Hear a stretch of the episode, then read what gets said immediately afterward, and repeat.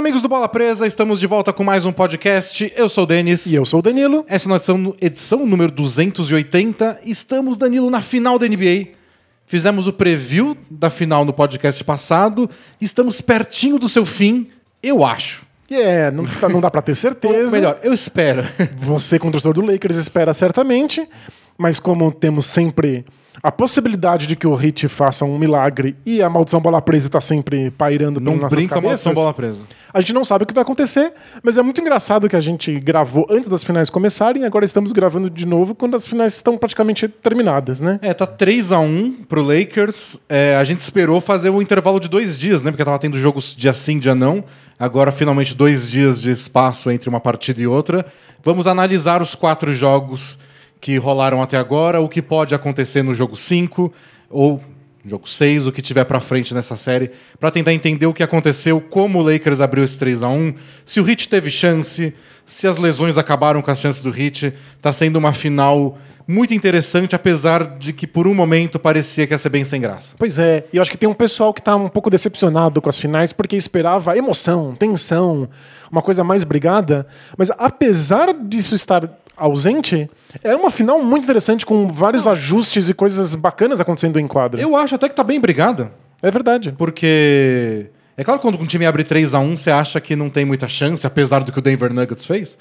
Mas o Lakers abriu 2 a 0 o Heat fez 2 a 1 E o jogo 4 o foi jogo 4 disputadíssimo. foi disputado até os, os minutos finais. Você suou baldes. É, e. Nossa, foi. Com calor mais jogo foi Co- combinação mortal. combinação mortal. Combinação para desidratação. E é uma coisa que acontece sempre em séries de playoff. Se fosse uma série normal, o Lakers teria aberto 2 a 0 nos jogos em Los Angeles, foram pra Miami e o Heat venceu o jogo 3 e o jogo 4. É essencial, é importante, disputadíssimo, É, então e aí um time pode ganhar fora de A casa. série tá, tá, tá bem legal até agora. Então, acho que isso a gente não tem reclamação. Vamos falar disso tudo daqui a pouco, analisar jogo a jogo. Antes, porém, Porém- faz um carinho do Jabá. Pra Boa. lembrar que a gente é um. É, Aquele nome do- da década passada, ou retrasada. é um TXT. Quase a gente é um WordPad. Não, a gente é um blog, o bolapresa.com.br. Você pode entrar lá para ler todos os nossos textos. A gente também é um podcast que vai ao ar às sextas-feiras no Spotify, no seu de podcasts favorito. E a gente também é um canal no YouTube em que a gente posta sempre os nossos resumos da rodada. A gente faz uma análise em vídeo de todos os jogos do playoff, com análise tática, mostrando os ajustes. Então não perca a gente depois de todos os jogos das finais. Você tá ansioso pra ter alguma nova revolução tecnológica que a gente vai ter que abraçar? A gente vai ter que fazer nessa análise por holograma. A gente né? também é holograma no olog.com barra bola presa. A gente também é um estímulo neural que você vai plugar uma coisa no seu cérebro. Mas a gente também é um serviço de conteúdo para assinantes. então você assina a gente lá no Hotmart Sparkle. É só você procurar o link aí na descrição do podcast ou do vídeo, ou lá no nosso blog, lá na barra superior, tem, Tem um um assine. assine bem grande. E aí você vai ter acesso a todo o nosso conteúdo que é exclusivo lá no Sparkle. Você vai poder ouvir mais de 70 podcasts especiais, mais de 200 textos exclusivos, vídeos do Filme Room analisando jogos antigos, nosso Clube do Livro analisando obras de basquete. É muito conteúdo e ele nunca para. Você tem acesso a tudo que já foi feito, mas a gente produz conteúdo novo todos os meses, tenha ou não tenha basquete. Aliás, fica com menos conteúdo exclusivo durante os playoffs, porque a gente produz muito sobre os playoffs, tá tendo resumo da rodada todo dia que tem jogo no YouTube. Então, durante os playoffs fica menos. Agora que acabar, espero Isso. que já nessa sexta-feira, A gente já consegue colocar a muito gente já mais começa conteúdo. a fazer os textos, porque dá tempo, fazer film room, gravar mais podcasts. Então, essa próxima off-season, eles perguntaram pra gente no Both Things Play Hard. Não vou ler a pergunta toda, mas era sobre quando começa a temporada de novo? Me apaixonei pelo Doncic. Então aguarde.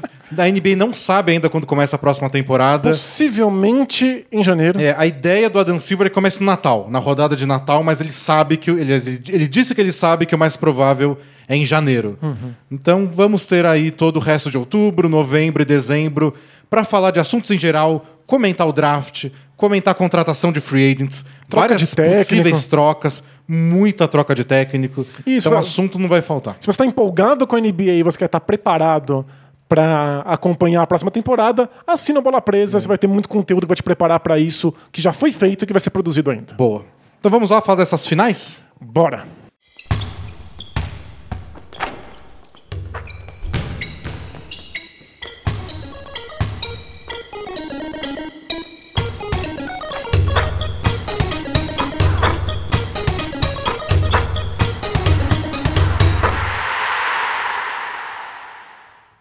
Vamos falar um pouco de todos os jogos. Foram quatro partidas, o Lakers venceu os jogos 1, 2 e 4. O jogo 1, pra gente refrescar a memória, foi aquele jogo que o Miami Heat começou voando, acertou todos os arremessos dele nos primeiros seis minutos, abriu 13 pontos de vantagem. Parecia que ia atropelar. Parecia que ia atropelar. A minha reação foi: esse ataque é imparável. A gente está assistindo o melhor ataque da história do basquete. E parecia por alguns momentos. E aí, entre o- a metade do primeiro período e a metade do terceiro período, uns 22, 23 minutos, o Lakers ganhou por 70 a 35. Então, um saldo de mais 35 pontos, o dobro de pontos que o Heat virou a partida, destruiu com a defesa do Heat, conseguiu parar o ataque deles. Foi uma surra, assim, que broxou muita gente, porque estava todo mundo ansioso por essa final. E o segundo tempo foi desinteressante, porque o Lakers abriu 30 de vantagem e matou a partida. É, e a nossa memória esportiva é muito curta. A gente nunca lembra da temporada anterior, a gente nunca lembra da série anterior, a gente não lembra do jogo anterior, mas esse jogo em particular fez a gente esquecer do primeiro quarto. É, ninguém levou em consideração que o Hit parecia imparável durante um período. A gente só Que lembrou tinha alguma coisa ali. que tinha alguma coisa que poderia ser feita novamente. O que as pessoas perceberam é que o Lakers parecia imparável de um jeito que o Heat não tinha como ter resposta ao longo da série. Porque a defesa do Heat nesse primeiro jogo foi focada em dobrar a marcação no Anthony Davis e no LeBron sempre que eles recebessem a bola um pouco mais perto do garrafão. A questão é, LeBron e Anthony Davis resolveram passar a bola e não enfrentar as dobras. Isso, porque eles são desses jogadores que fazem a coisa certa no momento É. certo. Aí o Lakers acertou um monte de bola de três, o que não acontece sempre, mas acontece às vezes. E se você tem um monte de bola livre, eventualmente É. você acerta. Só que além disso, o LeBron também fez trinta e tantos pontos e o Anthony Davis fez trinta e tantos pontos. Você não parou nem os coadjuvantes, nem o LeBron, nem o Anthony Davis. É, se o seu plano é parar LeBron e Anthony Davis e não para eles, e além disso você ainda cede muito espaço para os coadjuvantes, nossa, né? foi um é o pior desastre. cenário possível. E aí soma nisso tudo que o Jimmy Butler se machucou no jogo 1, deu uma torção no tornozelo que visualmente foi muito feia. Depois a gente descobriu que tava tudo bem, ele voltou e jogou tranquilo. É, sabe, né? A gente vai descobrir que ele fraturou o pé em oito pedaços quando acabar os playoffs. Mas tomou umas injeções. e- Isso. O Jimmy Butler dá um jeito. Mas naquele momento parecia que talvez o Jimmy Butler não voltasse para os outros jogos. O Dragic machucou o pé e não voltou até agora. E o Adebayo machucou O pescoço, pescoço, ombro. ombro, uma coisa. Não sabe ao certo o que é. E também tava, gera dúvida pro jogo 2. Ou seja, você somou uma surra colossal Com um monte de com lesões, né? três titulares, os três cestinhas do Hit saindo machucados. É, e, De repente parecia que a série tinha acabado. e no fundo, a gente gosta tanto de assistir basquete quando a gente gosta de imaginar basquete. Então a gente precisava imaginar como seria o próximo jogo. E se já era difícil imaginar, porque deu tudo errado, a defesa do Hit foi um desastre completo, era mais difícil ainda imaginar sem três titulares. É. Então, foi realmente É, o o broxante. Eu acho, a gente comentou disso no resumo da rodada e no grupo de assinantes, que a gente acha que o que broxou a torcida foi o pré-jogo. Porque as pessoas gostam de, com amigos, se tem amigos que gostam de NBA, claro, na internet, no Twitter, ficar discutindo o próximo jogo. Ficar especulando, né? Não, o Lakers não vai acertar tanta bola de três de novo. Não, mas dessa vez o Jimmy Butler vai fazer isso. Qual é o ajuste que pode ser feito? É, não, eles deram sorte com isso. Não, mas se o Spolstra usar mais esse reserva ao invés do outro, com tanto jogador bom machucado, você perde essa discussão. É meio que, ah, não sei, se o LeBron machucar tem chance. É, se for, tira três titulares também do Lakers, a gente vê o que acontece. É, você- a discussão perdeu a graça e, e no esporte isso é muito importante. É, a gente insiste aqui no Bola Presa de que tão importante quanto o que acontece nas quadras é a historinha que dá embasamento pra isso. Você precisa conhecer qual narrativa torna esse jogo interessante. E, e, pessoalmente, eu sou muito. Eu gosto muito desse pré-jogo. Eu, eu sempre me empolgo com o que tudo que pode acontecer. Eu gosto de assistir. Eu me incomoda, por exemplo, quando as TVs cortam pro jogo, seja qualquer modalidade, na hora que vai começar. Sem te dar uma preparação pra aquilo, Eu né? gosto daquele pré-jogo de entrevista um cara ali, mostra o que aconteceu no jogo passado. Tem um comentarista tentando prever o que o técnico pode fazer. Tem coisa mais desesperadora do que durante as Olimpíadas estar assistindo alguma coisa e de repente começa uma competição É. de salto ornamental. E aí, de repente, você está numa competição de um esporte que você não conhece, você mal sabe as regras, não conhece a história, não sabe quem são os personagens e ninguém te dá um preâmbulo. Não tem um. Olha, você vai acompanhar isso, o que está acontecendo, esse aqui é o melhor do mundo, esse aqui é o rival, nada. Só tem uma pessoa pulando. E aí acabou. Eu, eu tenho isso até com atletismo, corrida 100 metros, que é a coisa mais. Tipo, demora menos de 10 segundos. Você nem tem como curtir o momento. Então é justamente porque dura 10 segundos que você não curtiu antes, É. não faz nenhum sentido. E é muito legal o antes, porque eles apresentam, tipo, na Olimpíada, coisa grande assim. Apresentam um por um os oito caras que vão correr. E aí bate palma, eles E vai lá. acenam. Esse é o recordista europeu. E não sei o que. Esse é o favorito recordista mundial. Esse é o cara que tem o melhor tempo desse ano. Eu, eu adoro esse tem o melhor tempo em estádio fechado. É. Esse em estádio aberto. Ah, faz diferença? Esse foi o melhor tempo das eliminatórias, mas o favorito é o outro que dizem que tá se poupando. Isso, isso te dá alguma Você vai expectativa. criando as coisas na sua cabeça. Então eu tenho que olhar pra esse, mas esse é o novinho que tá pela primeira vez numa final olímpica. Pronto, já tem uma novela inteira na minha cabeça do que eu preciso acompanhar nesses nove segundos e meio aí. É, O, o pessoal não fala que, tipo, corrida de cavalo é só isso? Se você assiste, tipo, é um monte de bicho correndo. Você tem que ficar indo lá e conversando com os treinadores. E com- apostar em alguém. E, e pra, pra apostar em alguém, você precisa conhecer coisas. E você inventa na sua cabeça uma história que diz que alguém vai ganhar, você nunca sabe. Né? Não, não, é que corrida de cavalo, você aposta no cavalo que tem o nome mais engraçado, né? É assim que faz? Porque não, é que o nome de cavalo é. É uma arte à parte. Eles têm assim. força nominal muito É. forte, né? Mas é, é- é- é isso que, que acaba sustentando alguns desses esportes. E, e mesmo na NBA, tipo, na NBA eu não sinto tanta falta de um pré-jogo, porque a gente faz o nosso pré-jogo, a gente conversa, a gente tá na internet, a gente tá no grupo de assinantes, a gente tá discutindo isso o dia inteiro. Então eu não sinto falta disso na transmissão. Mas eu não eu, eu valorizo muito no esporte em geral. E acho que essa final perdeu um pouco disso quando todo mundo se machucou. E não ajudou que no jogo 2 o Hit voltou com uma defesa por zona, que é um ajuste legal, do tipo, estamos muito desfalcados, inclusive do nosso um dos melhores defensores, que é o Adebayo.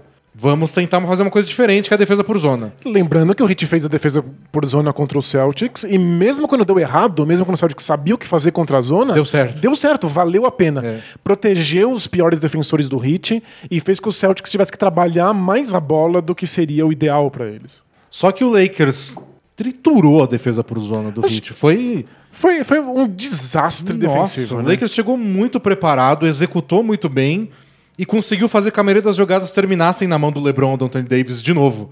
Então o Heat estava tentando deixar mais o perímetro livre, fechar o garrafão. Não adiantou nada. O Rondo acabou com a zona. Cada milímetro que ele via de alguém livre, ele dava o passe, estava na linha entre as zonas. Aí o LeBron recebia a bola lá, ou o Anthony Davis, e foi uma bola atrás da outra. É, como torcedor do Rockets, eu tenho um momento desses playoffs gravado na minha retina. O toco do Harden no Dort. Não, esse é um momento feliz. O que fica marcado é só desastre. A gente só trauma. lembra de coisa ruim. É, quando o Rockets enfrentou uma zona e aí quem recebeu entre as duas linhas de defesa foi o Austin Rivers. E aí ele recebeu a bola, ficou completamente livre entre as linhas e aí nem olhou pro aro, ele voltou batendo bola lá pro perímetro e começou tudo de novo. E mesmo o Celtics, quando enfrentou a zona do Heat, quem tinha que pegar a bola entre as, as duas linhas era o Thais. É. Que No- nos tá primeiros muito jogos- longe de ser um gênio. Nos primeiros jogos estava sendo mais o Marcus Smart, depois o Thais. Acho que ele é mais alto, mais fácil de receber os passes até. Nenhum dos dois, assim, grandes criadores de jogadas, versáteis. E Quem recebe a bola entre as linhas do Lakers? LeBron, Anthony Davis, Rajon Rondo, o Caruso, muitas vezes. Sempre tem alguém cortando do fundo e de repente recebe a bola entre as duas linhas e ali ou cria uma jogada, dá um arremesso, coloca um passe na mão da pessoa certa. E o Lakers transformou isso em enterradas do Anthony Davis e rebotes ofensivos. O Rockets não tinha ninguém. O- Austin Rivers recebeu a bola lá e ponte aérea pra quem? Não tem mais pivô? Pois é. É, O, o Lakers já é um time que domina os rebotes. É um time que tenta jogar alto e que, acima disso, tem bons reboteiros. E aí, numa defesa por zona, em que os defensores não sabem exatamente quem eles estão marcando, então na hora do rebote eles não sabem onde colar o corpo para impedir um rebote ofensivo, aí o Lakers só destruiu. O Dwight Howard pegou muito rebote ofensivo nesse dia, o Rondo pegou rebote ofensivo, foi um absurdo. Foi um massacre. Então você tem o jogo 1 que já desanimou a galera. O jogo 2 que foi a resposta do Heat à defesa por zona. Outro desastre. 2 a 0 Lakers. Expectativa mínima pra voltar a Adebayo e Dragic, que não voltaram mesmo pro jogo 3. A galera tava discutindo já no fim do jogo 2. O MVP das finais vai ser o LeBron ou o Anthony Davis? Porque os dois estão com médias absurdas. É, tava todo mundo assumindo um 4x0. Essa era a conversa. E não é a conversa que a gente quer ter numa final. É claro. A gente já teve isso no passado recente, quando o Warriors varreu o Cavs. Não é divertido. Não importa que time você torça, você quer que a final seja o grande evento. É, existe algo de prazer estético em ver um time tão bom, mas tão bom, que ele atropela claro. um rival da, da outra conferência. Tipo, é bonito ver o Lakers jogar tão bem e ver o Warriors dominar do jeito que dominou por tantos anos. Mas do ponto de vista de tensão, de história, de ter as suas expectativas quebradas e depois ver elas sendo reconstruídas, isso É. torna meio entediante mesmo. E a gente não conseguia imaginar. Tipo, é um desastre imaginativo.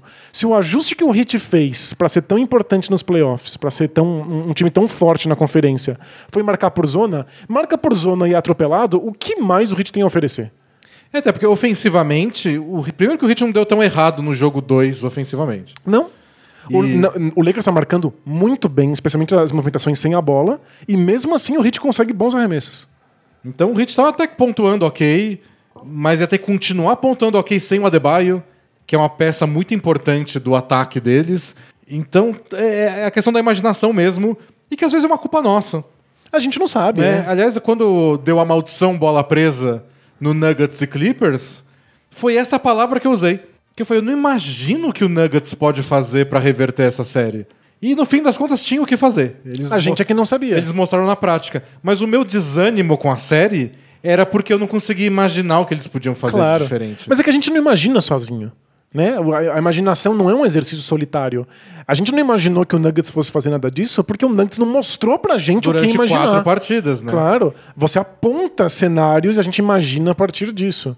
Então o Hit estava esgotando as- os apontamentos, a gente não conseguia imaginar sozinho e o Hit não estava ajudando. É. Até que o jogo 3 aconteceu. O jogo 3 aconteceu e o Heat não só jogou muito bem no ataque de novo, jogou talvez ainda melhor e com o Jimmy Butler tendo uma das grandes atuações da história dos playoffs.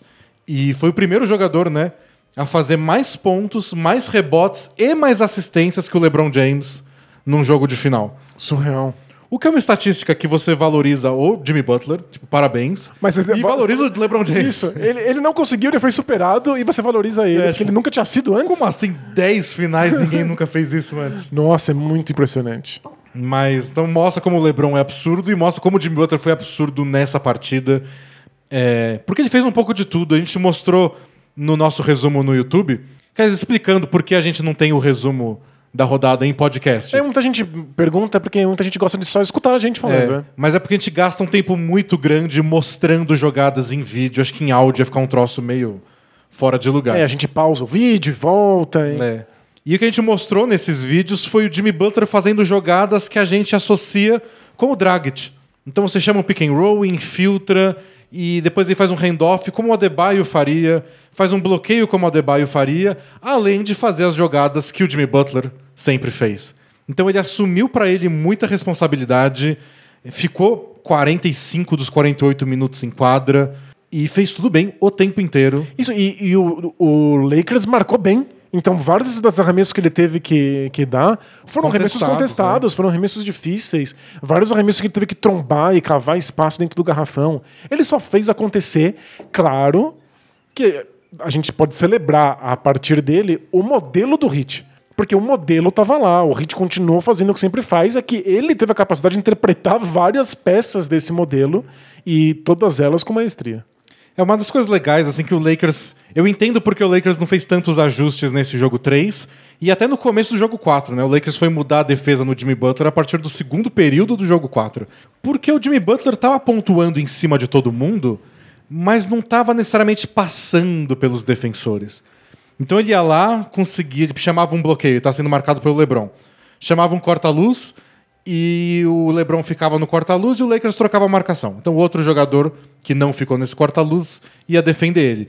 Podia ser o Danny Green, o Caldwell Pope, o Alex Caruso, o Caio Kuzma. Qualquer um que não fosse o LeBron ou Anthony Davis, é. é. E não é que ele, o Jimmy Butler passou pelo Kuzma e deu uma enterrada de costas. Ele não é explosivo Não, o bastante. Kuzma ficou entre ele e a cesta. Aí tomou um arremesso na cara. O Caldwell Pope ficou entre ele e a cesta, esticou o braço, colocou o braço no- na cara do Jimmy Butler. Tomou uma, duas, três cestas na cara. Cometeram uma, duas, três faltas em cima dele. É, aí você fica. A gente tem que mudar a defesa ou eventualmente ele vai acertar porque tá dando fade away contestado? É, é muito compreensível que o Lakers não tenha feito nenhuma alteração defensiva. Porque no fundo são os arremessos que você quer que o, que o Jimmy Butler É. dê. Arremessos difíceis. No jogo 3 ele não tentou nenhuma bola de 3. Foi tudo de meia distância e lance livre. Então você ficou meio nesse dilema. Será que ele vai continuar acertando? E no fim fez 40 pontos. Isso, no final ele continuou acertando. É. E quando precisou, no único momento que o Lakers passou na frente no placar no comecinho do quarto período, ele atacou o LeBron e fez uma cesta na cara do LeBron. A única que foi mesmo mano a mano, ele contra o LeBron, ele acertou. Então até isso ele tava... Até a bola que ele tava tentando evitar, ele fez. E saiu falando um monte, dando risada e provocando, provocando o LeBron, repetindo uma coisa que o LeBron tinha dito pra ele no primeiro quarto. Ele provocou com a provocação. É. Então foi um dia assim que você só aplaude o Jimmy Butler. Parabéns, você É. jogou um absurdo. Foi só espetacular. E não foi uma dessas atuações de ele inventou tudo da própria orelha, ele estava dentro do modelo, mas ele executou de um jeito que o Hit não conseguiria ter feito nem se tivesse todos os seus, os seus titulares em quadra. É. Ele, o, o Jimmy Butler conseguiu infiltrar muito e fez muitas cestas no mano a mano que se você não tá prestando muita atenção na parte tática do jogo, você pode até ficar meio puto sendo torcedor do Lakers, porque de um lado Jimmy Butler no mano a mano ganha de todo mundo. Fala, tá gente tem o LeBron e o Anthony Davis, por que eles não fazem a mesma coisa? Porque o Hit não tava marcando do mesmo jeito. Não tinha mano a mano do Anthony Davis. Não tinha. Se o Anthony Davis ficasse um segundo sendo marcado por um jogador, chegavam mais dois ou três. E o garrafão sempre com cinco jogadores dentro do garrafão. Não tinha infiltração do LeBron. É, o Hit está muito é, dedicado a entregar o perímetro, mas não vai permitir bandeja fácil de LeBron e Anthony Davis. E às vezes eles pagam o preço por isso. Quando o Lakers virou um pouco o placar no jogo 4, foi quando o Markieff Morris acertou duas bolas de três seguidas. "Ah, a gente tá dando esses arremessos mesmo. Se eles acertam em sequência, três bolas de três em um minuto, É, de repente, uma vantagem que você construiu vira É, farofa. Então, é, tem, tem os riscos de você ficar dando bola de três pro adversário. Mas o Lakers não acerta tanto. O Heat tá vivendo com esse perigo pra você não tomar tanto ponto do Anthony Davis e conseguiu executar melhor do que no jogo 1. Isso, que você tem um plano e você não consegue nada. É. né? No, no jogo 3, não. O Anthony Davis arremessou pouco. O jogo 3 foi o que o Anthony Davis teve problema de faltas. Cometeu faltas de ataque tentando furar aquele bloqueio de garrafão do Heat. Então foi um plano já mais bem executado pelo Heat e aí ficou esse jogo. O Lakers tendo que abrir mão das jogadas que queria para bolas de três do Danny Green, que não caía uma há três semanas. E do outro lado, o Jimmy Butler conseguindo sim jogar no mano a mano. Conseguindo os arremessos que ele quer dar, mesmo É. que eles sejam difíceis. E aí, no fim das contas, deu hit no último período. Eles conseguiram mais cestas. O Lakers cometeu um monte de turnover tentando furar a defesa do Hit. E de repente a gente tinha uma série de novo. Isso, e aí era perfeitamente plausível que o Heat empatasse a série. Até porque recebemos a notícia de que o Adebayo iria jogar o jogo 4. Então, mesmo que não tivesse 100%, é mais uma opção. A gente não sabia quantos minutos ele ia, ele ia ter em quadra, mas é algo para que o Jimmy Butler não precise fazer todos os papéis e todas as funções desse time, né? É, então essa. A gente recuperou esse assunto do expectativa do próximo jogo. Isso. Porque a conversa virou: o Jimmy Butler consegue fazer isso de novo? O que o Lakers vai ter que fazer para parar ele? Como o Adebayo se encaixa? O Adebayo vai marcar o Anthony Davis? É, e uma coisa que a gente acabou conversando bastante no resumo da rodada é que, para substituir os minutos do Adebayo, o Heat acabou usando mais o Olinick, que mal estava jogando nesses playoffs. E que é um arremessador de três a mais, então espaçou melhor a quadra, deu mais espaço para o mano a mano Jimmy Butler. E aí volta o Adebayo. E aí, qual é o papel do Olinick agora nesse time? Então são mais decisões a serem tomadas que a gente pode se divertir especulando. Especulando, é esse que é legal. A gente viu tanta jogada no jogo 3 que era o Jimmy Butler atacando no mano a mano qualquer jogador. E faz uma bandeja. Aí você fala, pô, cadê o Anthony Davis? Ele dá 40 tocos por jogo. Ele tá 40 metros da cesta grudado no Olinick. É, pois é. Ajudou demais. Até porque o Heat tem muito medo do Anthony Davis na defesa, né? É impressionante quantos arremessos eles abrem mão, quantas vezes o Jimmy Butler recusa atacar a cesta porque o Anthony Davis está por perto. Então, é um desses, desses casos que não necessariamente você vai ver uma grande jogada defensiva do Anthony Davis numa partida, mas o medo que ele causa já é uma jogada defensiva. É, não, o jogo 4 foi uma obra-prima defensiva do Anthony Davis. É, ele ficou o quê? 40 minutos em quadra, uma coisa assim. O Lakers ganhou esses 40 minutos por mais de 20 pontos. É, e- com o aproveitamento ofensivo do Miami nesses minutos que o Anthony Davis enquadra, baixíssimo. É que nos minutos que ele não jogou, o Heat fez tipo 20 pontos em 5 minutos. E é fascinante, a gente já viu jogadores de garrafão, como o Dwight Howard ou o Hassan Whiteside, dar 10 tocos num jogo. E não causar o mesmo impacto. Não causa o mesmo impacto. Porque tipo, são 10 posses de bola. O Anthony Davis ele acabou influenciando todas as posses de bola que foram perto dele. Todas. Mesmo aqueles nem chegou perto da bola, porque os jogadores do Heat nem tentaram dar esse arremesso. É, não, se você assistir posse de bola por posse de bola, esse jogo 4 de novo, você vai ver quantas vezes o Hit está mudando de ideia porque o Anthony Davis está lá presente. Então, eles tentam fazer um handoff que deixa um arremessador livre. Então, o cara que com a bola faz um bloqueio ao mesmo tempo que entrega a bola pro Duncan Robinson. O Anthony Davis vai lá, estica o braço e não deixa o Duncan Robinson arremessar. Quer dizer que ele deixou o cara atrás dele livre? Não. Ele é grande o suficiente para interceptar um passe. O cara né? que fez o handoff piscou, o Anthony Davis tá na cola dele de novo. Né? Tem pelo menos umas três jogadas que o Iguodala recebe passes dentro do garrafão, vê o Anthony Davis e passa pro perímetro. O Jimmy Butler recebe uma, o Anthony Davis tá lá e ele passa pro perímetro. É quantas bandejas o Jimmy Butler não abriu mão e aí tentou um passe a mais que o Lakers, já sabendo que o Anthony Davis dá conta dessa cobertura, dessa proteção de aro, tenta interceptar. Então o Heat fica tentando passar essa bola, um passe extra pra fugir do Anthony Davis e acaba perdendo a bola e gerando É. um contra-ataque. E sem contar que o Anthony Davis se tornou o marcador principal do Jimmy Butler, ao invés do LeBron. Porque o Jimmy Butler não ataca quando É. tá sendo marcado por ele. E aí no primeiro quarto o Lakers continuou trocando a marcação, o Jimmy Butler não errou nenhum arremesso no primeiro quarto do, do jogo 4, aí o Lakers mudou a defesa. Então toda vez que alguém ia fazer um corta-luz pro Jimmy Butler para forçar essa troca, o Anthony Davis passava por baixo do bloqueio, dando 5 metros de distância pro Jimmy Butler arremessar sem marcação, Te- Tenta aí. e o Jimmy Butler não quis arremessar, ele arremessou duas ou três bolas de três o jogo inteiro, não acertou. E errou todas as bolas que ele arremessou com o Anthony Davis marcando É. ele. E aí o Anthony Davis dava a volta nesse bloqueio por baixo e falava: tá bom, tô aqui na sua frente de novo. Você vai me atacar? Aí o Jimmy Butler arremessou muito menos, Errou errou, tudo. tudo. que marcado pelo Anthony Davis e conseguiu tirar o Jimmy Butler da- do, do ataque. Ele jogou bem, fez 20 pontos, deu várias assistências, Teve bom aproveitamento. mas não bateu tanto lance livre, não conseguiu acabar com a defesa do Lakers como no jogo passado. não deu os arremessos que queria, e aí teve que envolver muito mais outros jogadores do Heat, o que permite que a defesa do Lakers brilhe mais. É. Porque o que o Lakers está fazendo de espetacular é a marcação nas jogadas longe da bola. Então, perseguir gente por corta-luz, marcar os cortes que o Heat dá sem a bola em direção à cesta. E aí a gente consegue ver isso com mais clareza quando o Heat precisa desses passes, porque o Jimmy Butler não tá jogando no mano a mano. E essa foi uma disciplina que faltou pro Celtics, por exemplo, né? O Heat ficava no ataque deles, que a gente já comparou aqui com o Warriors, por exemplo, que é passa a bola, se mexe, faz um bloqueio, se mexe de novo, faz um handoff, se mexe, ninguém para. E eventualmente o Celtics dava uma cometia um errinho, uma falha, alguém ficou livre. O Lakers está num nível de foco e atenção São pouquíssimos erros defensivos. Ainda tem. Eventualmente Porque- alguém do Hit sai livre porque o ataque do um Hit é jogo- espetacular. É um jogo de basquete de 48 minutos com um ataque muito bom. Isso. Mas o nível de atenção aos detalhes da defesa do Lakers. Nossa, o quarto período foi impecável do É. jogo 4. E o, o Lakers está fazendo uma defesa muito boa que tira as opções do Hit.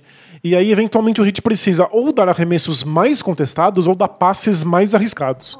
E os passes mais arriscados viram contra-ataques do Lakers, que é onde o Lakers brilha mais no- ofensivamente. É. E eu tava lendo um texto do John Hollinger na- no The Athletic que ele fala um pouco sobre É, a isso. cota John Hollinger. Não, essa não tem. né? Cotas é Clow.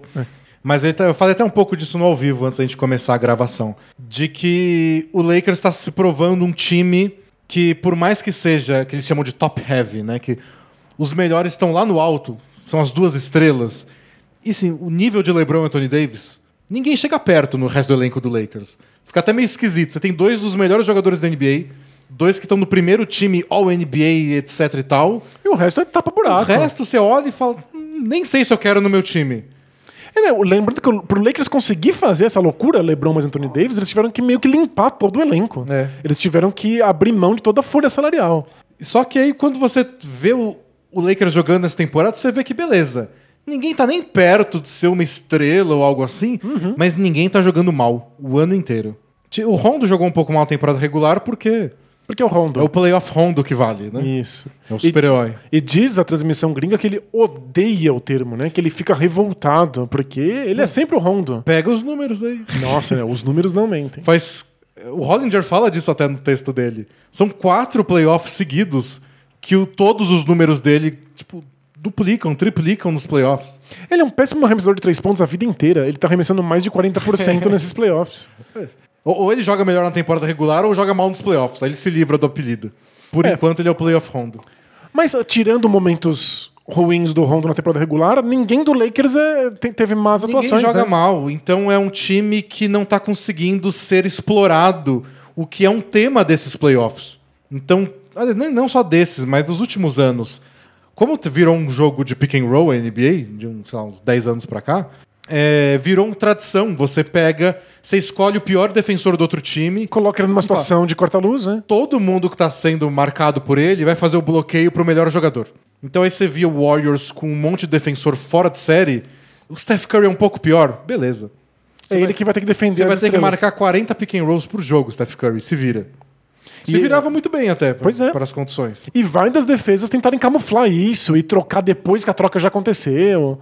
Fazer a troca antes do bloqueio. Tem Isso. vários artifícios para você evitar. Mas o, normal é que você seja obrigado a colocar o seu pior defensor É. na, na estrela adversária. E a gente vê o Lakers fazendo isso com o Duncan Robinson, com o Tyler Hero. A gente viu o Heat fazendo a série passada contra o Kemba Walker.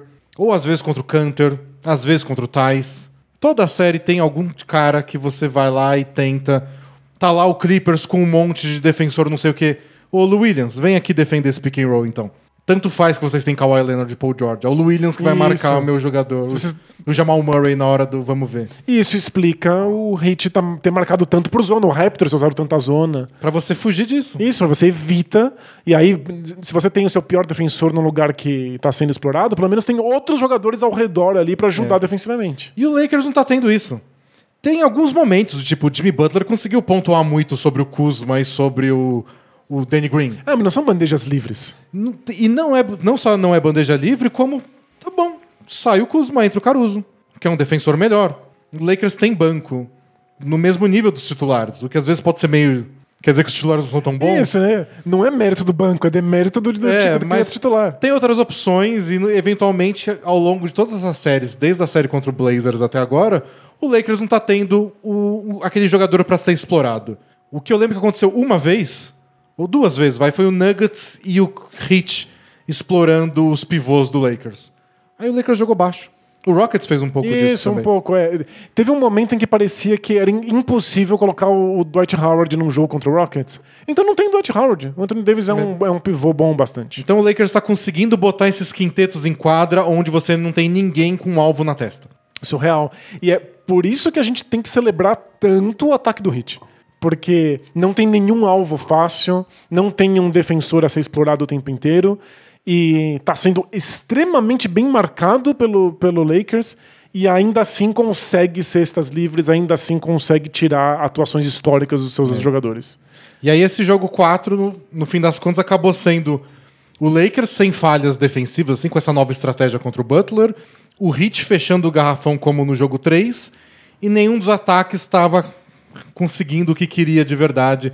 Foi um jogo de placar baixo, É, menor pontuação do Heat nos playoffs inteiros. A gente teve um primeiro tempo no jogo 4 que teve o LeBron com 8 pontos e o Anthony Davis com 8 pontos. Que é, tipo, muito longe do que você espera das duas grandes estrelas do seu time. E o Heat atrás do placar. Pois é. Então os dois times sem conseguir pontuar, virou um jogo brigado, e aí virou a final que a gente esperava, né? Dois grandes times, com vários ajustes táticos. De repente, no meio do jogo 4, depois de dias de decepções, de ah, não tenho o que discutir, tava lá 2 a 1 com o Heat bem pertinho de empatar, mas calhou que no final das contas o Lakers jogou melhor nos minutos finais, que era o trunfo do Heat ao longo dos playoffs inteiros. Ganhar partidas que chegavam nos últimos cinco minutos empatadas. Dessa vez o Lakers jogou melhor, o Lakers acertou as bolas, o Lakers teve os coadjuvantes fazendo cestas importantes. O Lakers teve o LeBron acertando bolas de três pontos, já que o Heat estava tão orgulhosamente cedendo esse espaço para ele. O LeBron foi lá e arremessou e converteu. Então foi o, o Lakers dando arremessos que talvez não fossem os arremessos ideais para o time, não são os arremessos que o Lakers sonharia. Assim, no, no- no seu sonho molhado, não seria o LeBron dar arremessos do, do logo da quadra. Mas na hora Acertou mais importante, bastante. acertou essas bolas. É um time que está confiante de dar os arremessos que o Heat oferece. É. No fim do jogo, quem foi o herói da partida foi o Caldwell Pope. Acertou uma bola de três, que é o que o Heat estava dando, Na zona morta, especialmente. e foi o responsável por atacar o elo mais fraco da defesa do Heat, que foi o Duncan Robinson. Já que o Heat se viu obrigado a abrir mão da defesa por zona, que deu tão errado É. no jogo 3. No jogo 4 a gente não viu nenhuma posse de bola. E isso eu achei bem legal, porque o Duncan Robinson era para estar escondido no Caldwell Pope. Porque você não imagina o Caldwell Pope botando a bola no chão, atacando a cesta e fazendo uma jogada do drible. Mas ele olhou o Duncan Robinson na frente dele, faltavam poucos segundos no relógio, ele infiltrou, fez uma bandeja e foi muito importante. O jogo estava muito apertado, faltando dois minutos. E essa bola do Caldwell Pope foi. Nossa, que alívio que deu. Então, é, parabéns pro Lakers, mas se eu sou um torcedor do Heat, eu, estaria muito orgulhoso do time. Porque eles ficaram muito próximos de empatar a série em 2 a 2 Eles estavam muito vivos no jogo no quarto período e eles só perderam porque o Caldwell Pope teve um grande quarto período. Que é o tipo de coisa que precisa acontecer para times serem campeões. A gente insiste que jogadores aleatórios precisam brilhar se algum time quer ganhar um título. Mas você quer que seja o Caldwell Pope se você é o Heat. É. Ah, mas é, é isso mesmo, não tem o que falar. Você faz o plano e às vezes não dá certo, porque um cara que você não esperava fez uma grande jogada. É isso. E, se você vai ser campeão, é porque o Tyler Hero acertou uns arremessos que não deveria também. É Os arremessos que o Lakers cedeu. Tyler Hero devia estar acertando esse arremesso daqui três temporadas, não como Isso. novato. E tá acertando agora. E acertando bandeja também, porque o Lakers está contestando suas bolas de três. E aí aconteceu isso com o Caldwell Pope. Era para ele estar sendo es- é, escondido com o Duncan Robinson na defesa dele e o, o- ele conseguiu transformar isso em pontos. E uma pausa pra gente fazer um- uma saudação ao Caldwell Pope, porque tá aí um cara que apanhou da torcida do Lakers, não sem razão. Não é que agora a torcida do Lakers está pedindo perdão ao Caldwell Pope, mas é que ele foi o símbolo de um fracasso do Lakers durante algumas temporadas aí. Pra quem não lembra, Caldwell Pope era, foi draftado pelo Detroit Pistons e não vingou lá. Ele era pra ser o tal 3D, que joga bem na defesa e acerta bolas de três. Que foi, foi muito moda na NBA por uns anos, É, né? uma- as bolas de três não estavam indo tão bem assim, as defe- a defesa dele não aparecia tanto porque o Pistons era um time ruim defensivamente. É o famoso especialista em bola de três em defesa que não marca bem e não acerta as bolas de três. Mas no currículo tá lá, 3D. Isso. E aí acabou que acabou o contrato dele. E o Pistons meio que. Valeu, obrigado por tudo, a gente não vai renovar.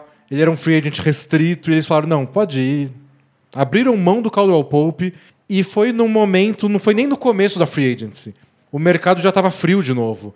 A maior parte dos times já tinha gastado seu teto salarial com jogadores. O Lakers não. Sabe por quê? Porque o Lakers não conseguiu contratar ninguém. É verdade. O Lakers, isso foi o quê? 2017? Não sei. Depois a gente checa lá. O Lakers abriu muito espaço salarial e não conseguiu atrair ninguém porque, Porque o time era muito Quer ruim. contratar estrela. Não, o Duran vai vir pra cá. Não, o Paul George vai jogar aqui. E a galera nem ia visitar.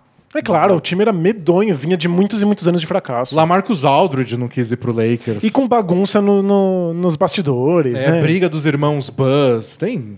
O que não faltava era novela no Lakers. Isso, o jogador odeia esse tipo de novela no, no- no vestiário. Então o Lakers estava com muito espaço para contratações no teto salarial e não conseguiu nenhum nome importante que queria. E aí apareceu o Rich Paul, conhecido co- por amigo do LeBron, empresário do LeBron, ou tudo isso junto, ou por Clutch Sports também. E aí, o Caldwell Pope é cliente dele. E ele chegou lá, então, vamos aí, você tá com espaço, tá com 15 milhões livres aí no cap. Vai fazer o que com isso? Porque se você não gasta o dinheiro que você tem limitado, esse dinheiro é gasto automaticamente, vai para um fundo geral da NBA distribuindo entre os outros times. Simplesmente usou os jogadores do Lakers. Né? Se você ficar abaixo do piso, por exemplo. Ah, Os outros jogadores do Lakers. É, né? se for abaixo do piso, acho que o Lakers não estava abaixo do piso, mas tinha esse cap pra gastar. Se não gasta, você não tá ganhando nada com isso. Então todo mundo interpretou essa manobra como o Lakers fazendo um agrado pra empresa do Rich Paul, que é do LeBron. É isso, é uma mensagem indireta do telefone É. sem fio pro LeBron. Só que isso quer dizer também que o Lakers ficou sem flexibilidade. Porque você podia deixar esses 15 milhões de cap livre, e aí você pega um contrato ruim, Que vem com uma escolha de draft. que é o que o Nets fez. O Nets pegou um monte de escolha de draft acopladas com contratos ruins. É, o time quer tanto se livrar de alguém que ele dá uma escolha de draft pra quem aceitar esse lixo. Então muita gente fez. O Hawks fez um monte de negócio assim, o Nets fez vários negócios assim. Você não sabe o que vai aparecer daqui um, dois meses. E esse, esse espaço salarial pode ser valioso. Você pode ser o terceiro time numa troca bombástica que só precisa encaixar 15 milhões em algum lugar. Aí você facilita a troca pra alguém e você ganha uma compensação por isso. Pode ser um jogador jovem, uma escolha de draft, sei lá, algum agrado. Um biscoito. Um biscoito, um biscoito recheado, às vezes. Opa, é. O Lakers, ao invés de fazer isso, quis agradar o Rich Paul. Todo mundo viu, mas o LeBron não vai pro Lakers, mano. O que vocês estão fazendo? Mas ninguém que quer jogar no Lakers, o LeBron vai querer, né? É. E aí o LeBron foi. Só que antes disso, o Caldwell Pope ganhou outro contrato e outro contrato. E quando o LeBron chegou, e ele não jogou bem nesses anos. O que não é tanto culpa do Caldwell Pope, porque o Lakers era tão ruim Pois é. que ele era obrigado a fazer coisas que não é a praia dele. Por isso que eu achei engraçado a grande jogada dele na final ser ele pegando a bola e fazendo uma cesta no mano a mano. Porque é isso que a gente viu por anos e anos dar tão errado. Ele tem que fazer uma coisa que não é a especialidade É. dele, né? É tipo, o Caldwell Pope fica parado na zona morta e torce pro seu arremesso começar a cair de novo. Só que ele não podia fazer isso, porque quem ia entregar a bola pra ele? Ninguém. O Kendall Marshall, o Robert Sacre. Então, mas no, no fundo, esse tipo de coisa co- vai tornando o jogador mais versátil. Ele vai tendo que se virar em situações mais adversas e vai tendo que ah, melhorar suas habilidades. E, bom, aprendeu alguma coisa Pois nesse é. tempo todo. O que, inclusive, lembra que a gente pode fazer aqui um momento Alura. Momento Alura. Porque você pode fazer como o Caldwell Pope ir na Alura e fazer um dos vários cursos, um dos mais de mil cursos que eles têm Arremessos de zona disponíveis. morta. Não tem esse curso na Alura? Olha, tem tanto curso na Alura que é bem possível que tenha alguma coisa nesse naipe. Talvez tenha. Mas como você provavelmente não é um jogador de basquete, você pode simplesmente aumentar as suas habilidades, ficar mais versátil, ter um currículo mais vasto, indo lá escolhendo qualquer um dos cursos da Lura. Lembrando que você faz a matrícula lá e tem acesso a todos os cursos se você tiver estamina para fazer todos os mil. Boa sorte, você vai ter o currículo mais impressionante do planeta, porque a Lura consegue garantir a qualidade de todos os seus cursos, já que ela desenvolve os, próximos, os próprios cursos por ser uma instituição de ensino. A gente fala mais de mil cursos, fontes minhas, eu sou É. jornalista, né? Fontes minhas dizem que é mais de 1.200 já. Sério? Então tá saindo curso pela orelha aí. Tô ansioso pro momento em que você vai fazer a sua matrícula e vai ter dois mil cursos na Lura. Deve ter um curso de defesa por zona com o instrutor Eric Spolstra. Pois é. E certamente vai ter alguma coisa que te ajuda aí a ficar mais versátil como o Caldwell Pope acabou virando nas finais da NBA. É, a torcida vai te amar logo de cara? Não. Mas se você fizer uma grande jogada, no momento derradeiro, todos vão te dar um abraço, mandar mensagens no Twitter falando eu te perdoo, Caldwell Pope. Mas não é um sonho você não ser valorizado na sua empresa e de repente você mostra que você tem aquela habilidade bizarra e aí, além de tudo, pode apontar no currículo e falar: Olha, estudei pra isso. Estudei na Lura e fiz uma cesta importante num jogo da final. Aí é o melhor de todos os mundos. Mas isso é uma coisa que o esporte oferece e que o, a vida profissional não oferece. Por isso que é muito mais legal ser atleta do que, sei lá, ser contador, que é o exemplo que a gente sempre dá. contador não tem uma final pra você ir lá e calar os críticos. Você tem seu trabalho do dia a dia. É, nunca, nunca é a final. Nunca É, é a final. Nunca é um momento simbólico. Sempre tem amanhã. Sempre tem mais uma reunião, mais um, um perrengue pra resolver no dia seguinte. É, Então, você não tem a catarse simbólica da vitória, mas por outro lado, você sempre tem a chance de ser um pouquinho melhor no dia seguinte. Talvez ganhar um aumento. E olha, Isso é uma catarse. Essa é uma boa. E enquanto o aumento não vem, aproveita e aí você pode fazer os cursos na Lura com o nosso link de desconto. Cenzão de desconto, alura.com.br barra promoção barra bola presa. Já usa o link para fazer a matrícula e antes você pode dar uma olhada em que cursos tem. Pode demorar isso, porque são muitos cursos, mas no site está tudo separadinho por área. Então, se você não é do marketing, você não precisa ver todos de marketing digital que tem lá. Você já vai gastar menos tempo para ver os. Você vai ver só 900 cursos. talvez. Isso, ó. Já, já ganha tempo. E tempo é dinheiro. Tempo é dinheiro. E link do Bola Presa também. E tá lá na, na descrição do vídeo, do podcast, no blog, tá em todo lugar. Ou você vai lá, lura.com.br, barra promoção, barra bola presa. Maravilha. E agora podemos celebrar de novo que o Caldwell Pope é um jogador mais versátil que fez uma bandeja importante. Então, mas acho legal que a torcida do Lakers sofreu esses anos todos com um time medíocre. E o Caldwell Pope, durante muitos anos, foi um símbolo dessa esperança que o Lakers alimentava e que parecia irreal, sabe? Não, a gente tá agradando o LeBron porque o LeBron vai vir. Você olha. Aham. Claro, vai super. Sim, o pior time da NBA. Ele vai. Isso, sim. o LeBron, o Papai Noel e o Batman. É. Juntos numa festa. E no fim das contas, não só o LeBron veio, como o Caldwell Pope ficou, porque essa foi uma discussão também do tipo, o LeBron já veio, A gente precisa dele, deixa é? ele embora agora, a gente já agradou o Rich Paul. Ele já ganhou a comissão dele no contrato do Caldwell Pope. Mas não ficou o Caldwell Pope, jogou bem, assumiu a titularidade quando o Avery Bradley resolveu não ir pra bolha. Tá sendo um dos jogadores mais regulares do Lakers na bolha. O pessoal comentando se ele não é a terceira força desse, desse elenco. E agora ele jogou bem, num, muito bem no jogo da final. Ele fez 15 pontos, 5 assistências nesse jogo 4. Tá tudo pago. Que maravilha. Todos os xingamentos perdoados. Vencer cura todas as mazelas. É. Nossa, no esporte, nada como um título pra você não odiar mais ninguém. o Brian Windhorst, da ESPN gringa, ele fala que é tão difícil ganhar um título da NBA que tudo que você fez pra chegar até lá, até as maiores burradas, valeu a pena. É como você começa a fazer um olhar retroativo. Tudo parece ter justificado a vitória. Não, você, tinha, você podia ter draftado o melhor jogador da história, mas não draftou porque pegou não sei quem e ganhou um título. Mas esse cara foi importante pra você Tanto ganhar o título. faz, é. É. Impressionante mesmo. O, o único perigo disso é que times que ganham títulos acabam virando modelo pra outras equipes que querem ganhar também. Aí azar de quem tá usando como modelo. Exato, você começa a usar como modelo umas coisas que deram certo meio que sem É. querer, meio aos trancos e barrancos, como é a construção desse Lakers. Não copiem o Lakers. Não. Tipo, entre Lakers e Celtics, quem é o exemplo? É o Celtics. Mas o Lakers tá perto do título, não o Celtics. É curioso, né? Mas é A porque construção esporte do Celtics dessas. é como deve ser feito. Porque você não pode contar com o LeBron querendo jogar pro seu time e ele ser amigo do Anthony Davis, o Anthony Davis querer uma troca pra lá, e aí o time aceitar a troca com você. E o, o, o- todos os seus salários estarem acabando no momento certo pra caber esses atletas, você não pode contar com isso. Então você constrói aquilo que você pode, é o que o Celtics fez. Até porque o Celtics, usando eles como exemplo de novo, é um time que também se preparou pra receber o Anthony Davis. É verdade, eles tinham todas as peças pra troca, mas o Anthony Davis queria ir pro Lakers. Só que se o Anthony Davis não vai pro Lakers, o Lakers é um time horrível. Se o Anthony Davis não vai pro Celtics, o Celtics é um time bom que briga por título mesmo assim. É, é melhor, porém, melhor mesmo é ter o Anthony Davis. Melhor mesmo é ganhar, né? É. Então o Anthony Davis ajuda muito nesse negócio de ganhar títulos. Se o Lakers ganhar, a gente volta pra gravar um podcast já no começo da semana que vem, pra também não ficar tão tarde.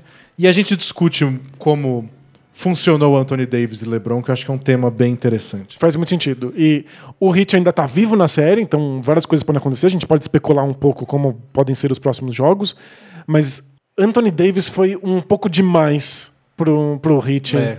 no- n- em todos esses jogos. O único jogo que o Hit realmente conseguiu vencer e convencer foi o jogo que o Anthony Davis passou menos tempo em quadra, ficou mais fora de ritmo, não Porque ele conseguiu ser agressivo. faltas, ele jogou pouquíssimos minutos no primeiro tempo, porque ele fez três faltas rapidinho. E a gente tem que começar a ver o Anthony Davis jogando, mesmo quando ele não participa da jogada, Pra ver com, com o impacto que ele tem defensivo. Pra gente parar de achar que o Hassan Whiteside é um bom defensor. É. Essa é a grande lição. É isso. O que aprendemos nesses playoffs da bolha? O Hassan Whiteside é ruim. Vou sugerir pra gente dar uns cursos na Lura lá. Como identificar um bom defensor? É, não é tão fácil, porque o Hassan Whiteside dá um monte de tocos, mas se você dá toco no lugar errado, se você tá abrindo mão do posicionamento defensivo pra tentar dar um toco e você erra, você tá dando uma cesta grátis pro adversário. O Anthony Davis não dá nem o toco e nem a cesta, que é o ideal. E, e acaba o jogo com uns quatro tocos ainda. Isso. Só e, pra dar um. Só para dar um grau. e com uns 20 pontos. Bom, então, para esses últimos 10 minutinhos de discussão aqui, o que, que você imagina que o Heat possa fazer de diferente para evitar a vitória do Lakers nesse jogo 5? Jogo 5, o Lakers vai jogar com sua camiseta preta, Black Mamba, pelas quais não perdeu nenhum jogo até agora nos playoffs. Uau.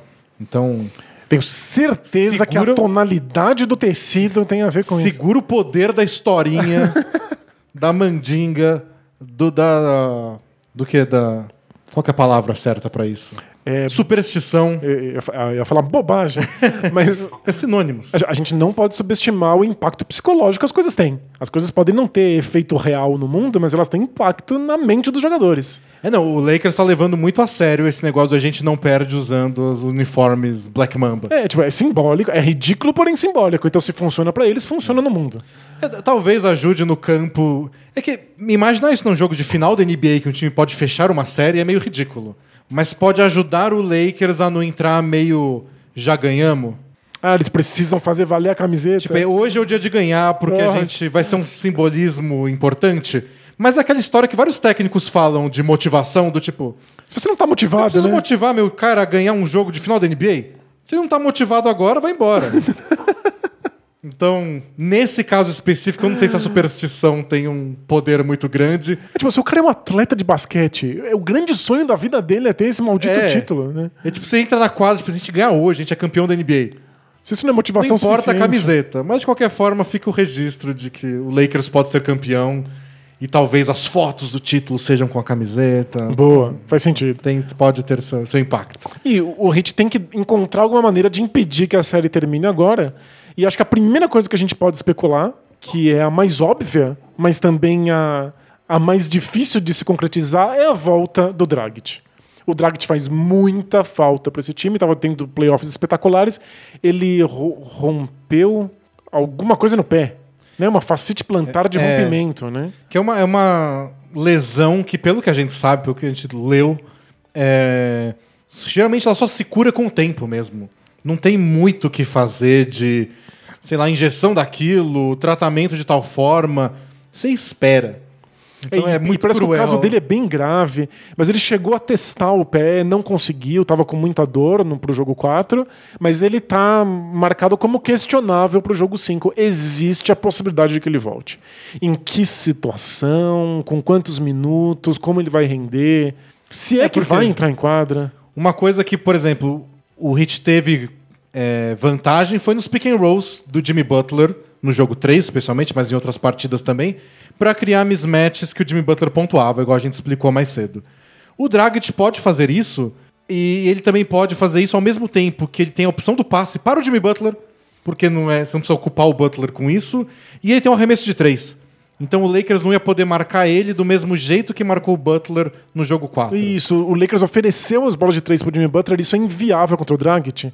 E o Jimmy Butler pode ser um jogador que faz o corta-luz e depois corta pra cesta, porque ele é excepcional cortando pra cesta. É, então você tem mais opções ofensivas logo depois de um jogo onde o Hit pontuou tão pouco. É.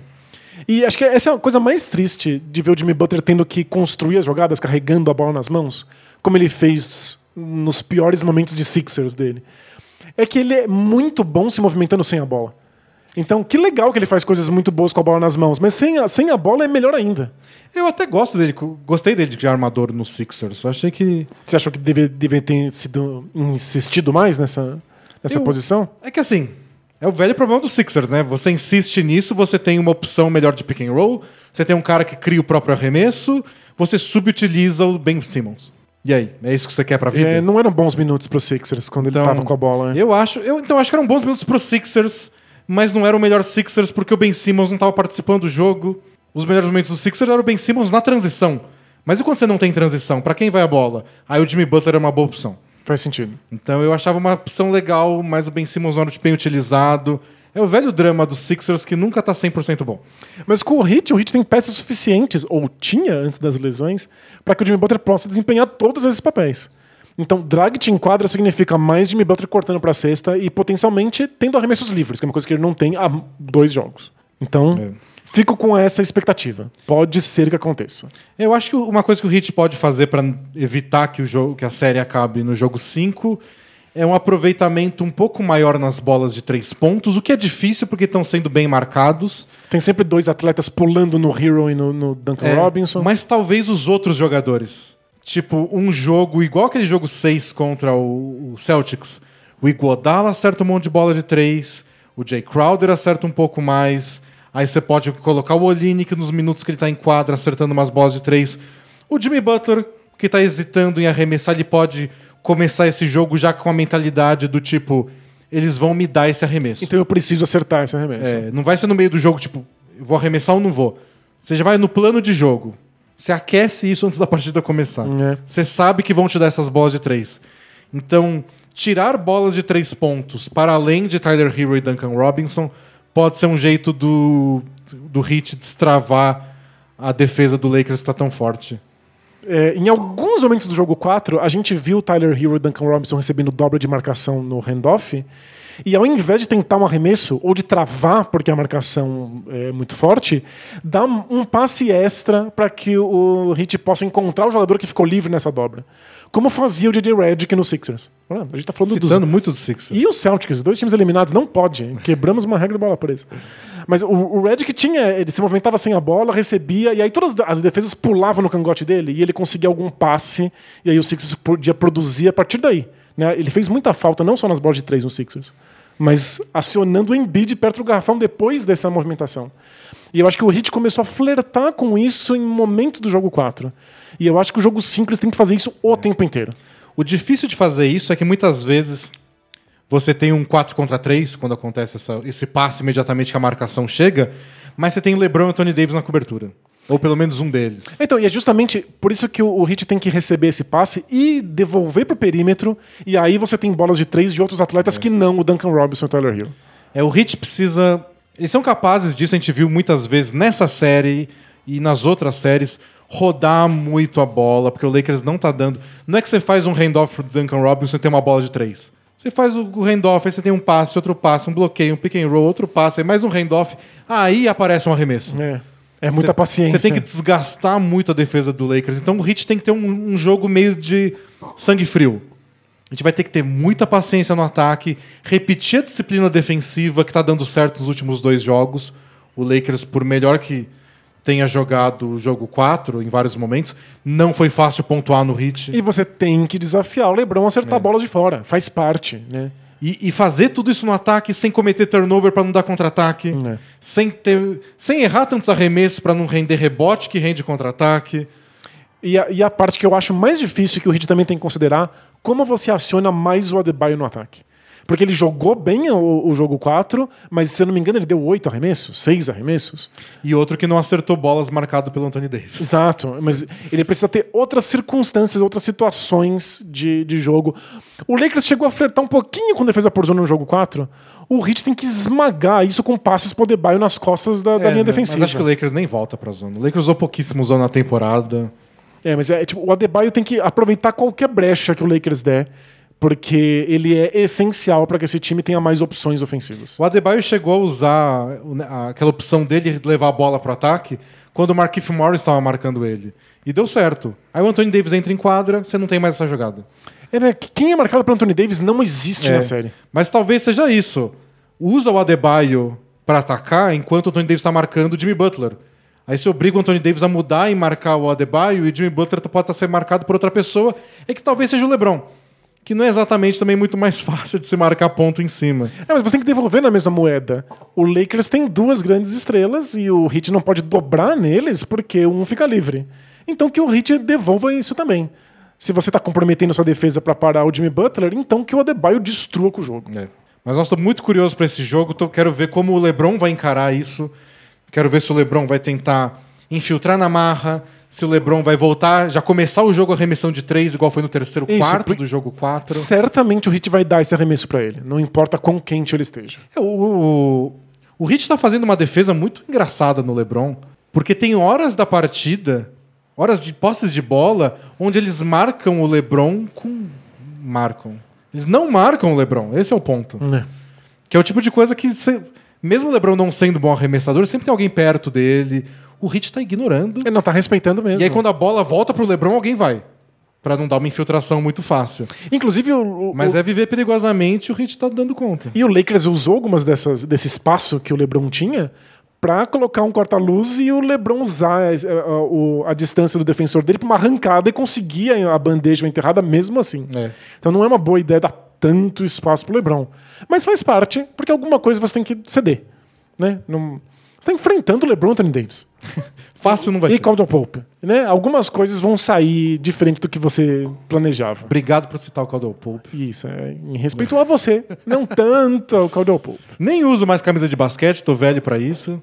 Mas olha, deu uma coceirinha de comprar uma do Caldwell Pope agora. Compra pra Morinha. Ela agora é sua desculpa infinita pra comprar uniformes da NBA. Ela tem uma personalizada, uma camiseta do Lakers escrito Amora nas costas. Ah, que linda. Uma camiseta não, é um bodyzinho de bebezinho mesmo. Bem, Então, muito legal a Amora. Mas e Pope? Pope. Caldwell Pope tem que ser, ocupando tudo. Com hífen e fazendo aquele arco-íris gigante pra caber na camiseta. Só não é pior que Antetokounmpo. Que é o que me a única coisa que me incomoda nas mensagens que eles colocam, que eles colocaram agora pro retorno na bolha, as mensagens sociais, etc. Tem algumas que são muito grandes para uns jogadores que não têm as costas tão largas assim. Tinha que ter uma limitação de, de tamanho de costas, É, então, né? Black Lives Matter. Nas costas do Tyler Hero, que é um, um magricela, Não pode, tem que ser alguém mais não largo. cabe, fica aquele arco gigante, parece que vai ser um círculo. O Tyler Hill tem que ser Volt. É. É, é isso. Pois é. Tyler Hero, eu sei que você quer passar essa mensagem, não tem outra mensagem que você quer passar mais? Uma mais curta? Uma mais sucinta, né? É, tipo, they matter. Boa. Então, mas tudo bem. É só um incômodo estético. O importante é a mensagem, a mensagem é muito válida. Mas eu achei legal que vários jogadores, como o próprio Tyler Hero, brancos, escolheram o Black Lives Matter como mensagem. Eles justificaram, tipo, pra gente que é branco é muito importante passar essa mensagem. É importante mesmo. Por mais que no uniforme fique um negócio grande demais. E no fundo, todas as mensagens são importantes e é, talvez Black Lives Matter seja que a gente está mais acostumado, então é, é mais evidente. Aí até parece que não precisava colocar essa mensagem, eu meio que já escuto ela o tempo Tá inteiro. na quadra. É, então, mas tem algumas mensagens que a gente mal sabe o que são. Algumas mensagens que a gente não entende muito. O que, que é a reforma educacional que tem na- camiseta É, de algumas qual é pessoas? reforma? Que reforma, exatamente? O que, que vocês têm em mente? Mas é interessante porque, pelo menos, Você levanta atrás, né? isso, levanta um debate. Então, acho que todas as mensagens, das mais batidas às mais in- inéditas, fazem com que a gente debata. É. E eu acho que quando tiver menos basquete, a gente pode até se dedicar mais a entender o que, que elas queriam dizer. É, eu acho legal que os jogadores levaram a sério e cada um tem uma justificativa. Então teve jogador branco que falou: não, eu, como branco, é importante eu falar que as vidas negras importam. E teve outros falando: não, o Dragic acho que botou uma mensagem em inglês. Ele poderia botar na língua dele. Ele né, podia colocar em esloveno. Não, eu quero que todo mundo entenda o que está escrito. Ele não quis que as cinco pessoas es- esloveno O. Don't, né? Não, acho legal que todo mundo levou a sério. E é isso. A gente volta para discutir mais final de NBA na semana que vem. Se o Lakers ganhar já na sexta, acho que segunda-feira a gente já grava o podcast. Faz né? muito sentido, claro. Agora, se tiver mais jogos, a gente vai se planejando de acordo com os jogos da final. Isso. E lembrando que assim que a série acabar, tem a crônica em texto dessa final da NBA lá no bolapresa.com.br. Então não perca. E eu pensei no que eu escreveria se o Lakers fosse, fosse campeão Hum. e já parei minha mente. Tipo, não, vou zicar. Ah, não e se eu pode escrever preparar um parágrafo adiantado? Não, não, vou. Sabe isso de já deixar o, o texto pronto pra conseguir dar a notícia É. assim que acontece? Não faça isso. Não faço. é. Bom, vamos então para o Both Things Play Hard, responder perguntas dos nossos leitores de blog, ouvintes de podcast, espectadores de YouTube, etc e tal. Estamos unindo todas as mídias Todas as tribos, Isso. como o Norvana. no Norvana do basquete. Taca a vinheta. We having fun yet? Both teams play hard, man. Both teams play hard. It's not supposed to be easy. I mean, listen, we talking about practice. Not a game, not a game, not a game. We talking about practice. I want some nasty. Both teams play hard. Both teams play hard. God bless and good night. É, a primeira mensagem é do Tyus Jones, o melhor playmaker da NBA. Se ele falou, tá falado. É bom, não sou eu que vou contrariar. Tá no currículo dele? Eu acho que o próprio Tyus Jones mandou a mensagem, né? Então ele pode se gabar. Olá, D&D, tudo bem com duplo asterisco? Qual é o duplo asterisco? Um é pandemia. Acho que o outro é 2020. Isso, é a vida, né? Se você pensar bem, era pra ter uns 15 asterisco aí. Nossa, não. É... No Brasil ainda. Nossa senhora. Essa mensagem não é uma pergunta, e sim um agradecimento. Hum. Tenho 20 anos, sou graduando em estatística e consegui recentemente um emprego na área de ciência de dados, no qual vocês indiretamente deram uma ajuda. Sério? Então tá aí você, Danilo. com todo o seu conhecimento matemático, Nossa. ajudando alguém da área. Eu conto usando os dedos. é isso que eu faço. Explico, ele continua. Manda. Me apaixonei pela NBA a partir do podcast de vocês. Eu comecei pelo podcast número 0, versão 1. O primeiro podcast zero para iniciantes que a gente lançou. Legal, se você não sabe do que a gente está falando, nós gravamos de tempos em tempos um episódio zero do nosso podcast que explica como é que o Bola Presa funciona, como a NBA funciona para atrair iniciantes. Isso. E um tempo depois criei um perfil de análise estatística de NBA no Twitter. Caramba. Esse perfil, os estudos que eu fiz, motivado por entender mais NBA, me deram bastante conhecimento e projetos para eu falar no processo seletivo e me ajudaram bastante a conseguir um emprego. Então só gostaria de agradecer vocês por todo o conhecimento de basquete que me passaram e por me fazer apaixonar por esse esporte maravilhoso. Que lindo. É, talvez faça um upgrade na assinatura de 40 de 14 para 20 mangos em breve. Agora que tenho um emprego, Opa, tá certo. agradecemos. PS. Infelizmente não poderei usar o cupom de vocês na Lura, pois a empresa já me deu acesso aos cursos da Lura. Olha que ótimo. Mas fica aí a recomendação para quem quiser entrar na área de ciência de dados, já que tem muitos cursos bons sobre o tema lá. Abraços. Muito bacana. Eu, eu adoro como dá pra gostar de basquete por tantos ângulos diferentes. Você pode gostar da emoção do jogo, você pode gostar da historinha, e aí tem gente que acompanha a temporada da NBA sem assistir jogo. É, Porque- só lendo É. sobre os jogadores, sobre Gosta da novela. os dramas, fofoca, não sei quem disse não sei quem de- do outro amiguinho. Dá pra gostar só da parte de formação dos times, quer saber como foi construído, como vão ser as trocas, como vai contratar alguém, da parte salarial, porque a gente gosta de finança, tem gente que gosta de dados e estatística. Então tem muitos ângulos diferentes para aproveitar o basquete. A gente não dá conta de todos, mas a gente tenta abordar vários deles. Eu acho que o mais legal é quando você consegue navegar entre eles, né? Então, sei lá, rola uma troca e você consegue pensar pelo lado do. Realmente, como eles montaram esse time, que troca, tinha uma exceção de não sei o quê. É sem conhecer algo de, de regras salariais, né? É, mas você aproveita a historinha também. E você vê as estatísticas. Quanto mais coisas você aproveita, melhor fica. Acho que o- basquete é um desses esportes que quanto mais você mete a cara, mais ele te dá em retorno. É, Eu insisto muito que cada camada tem o seu prazer. Então não é que você que só assiste o basquete e torce para um dos times não está se divertindo. Mas tem tantas outras diversões que podem somar essa diversão que você já tem, né? Se por acaso você quiser investir tempo para aprender um pouco mais da parte tática, vai valer a pena. Se você não quiser, porque seu tempo é escasso, Não tem problema. Também, tudo bem. Mas se você dedicar, prometemos que tem muito prazer a ser recebido daí. mensagem de uma pergunta de basquete. Bom dia, D&D. Tudo beleza? Beleza. Com, com os asteriscos já citados na resposta anterior. Como meu nome já diz, eu tenho uma pergunta de basquete. Estava revendo umas jogadas do Alan Iverson, os melhores crossovers, que é o nome bonito de Dibre, dele. E então eu me perguntei, alguns desses crossovers não são condução de bola? Afinal, ele carrega a bola de um lado para o outro, muda a direção sem a bola encostar no chão. Claro que não conta só para o Iverson, para outros. É, não estou falando que queria que fossem marcadas essas jogadas. É, mas de quer. acordo com a regra, não seria o correto? Vida longa ou bola presa. Valeu? É, o Iverson sofreu muito com isso. Quando ele entrou na NBA, o que marcavam de condução de bola dele era um absurdo. E aí o jeito que contam a história hoje é que a NBA não estava preparada pro Allen Iverson e seus dribles de basquete de rua. E meio que a NBA passou a aceitar. Então você carrega um pouco para dar aquele corte, tá tudo bem.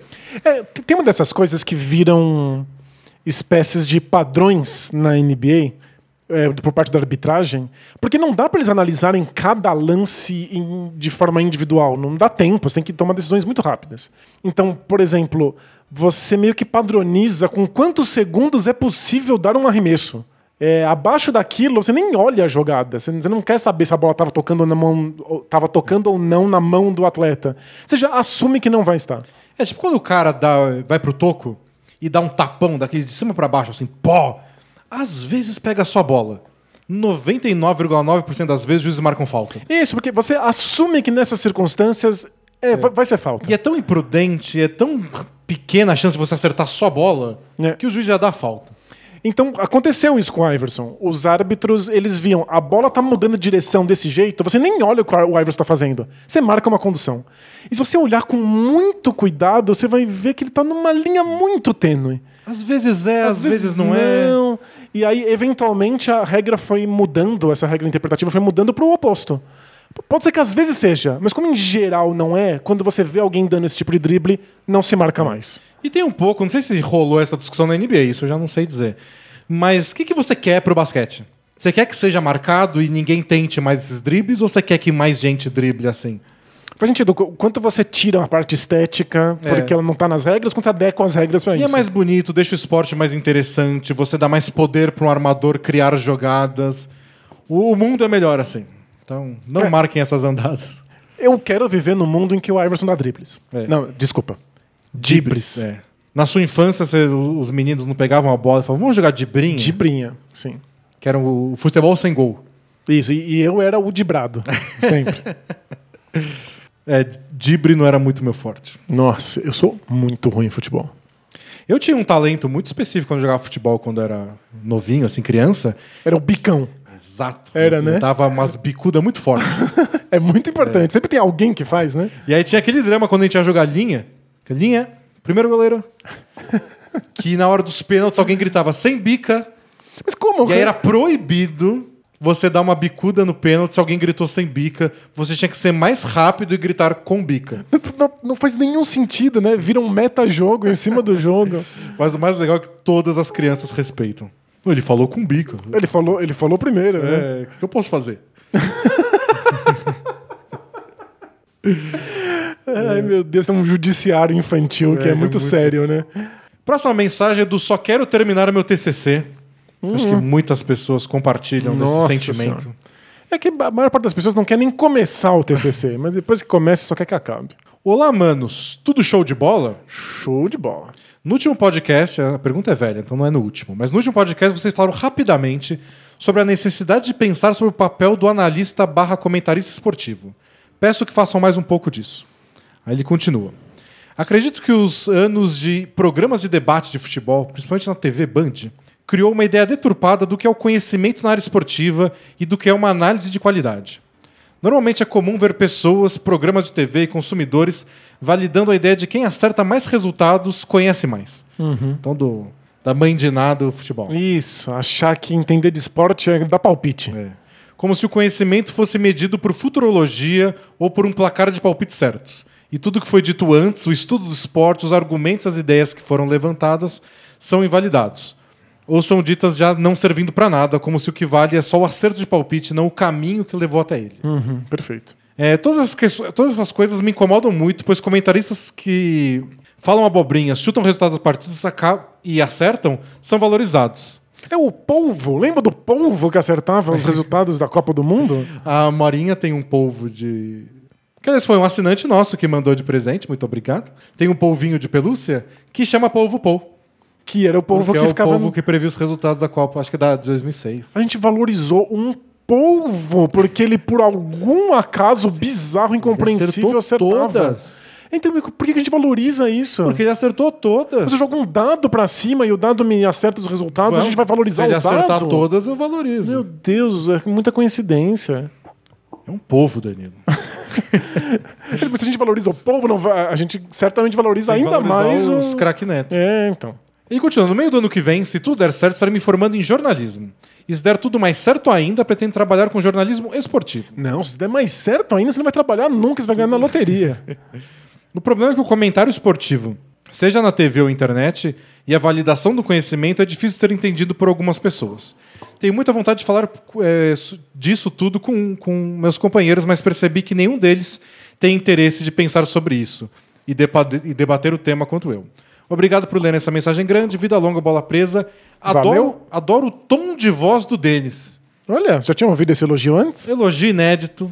Não tô negando elogio a essa altura da vida. Não, né? Muito obrigado. Nossa, tudo ajuda. Ainda mais 2020, todo elogio é muito bem-vindo. Bom, Acho que a primeira parte da resposta, importante, é a gente já separar a- a- as partes.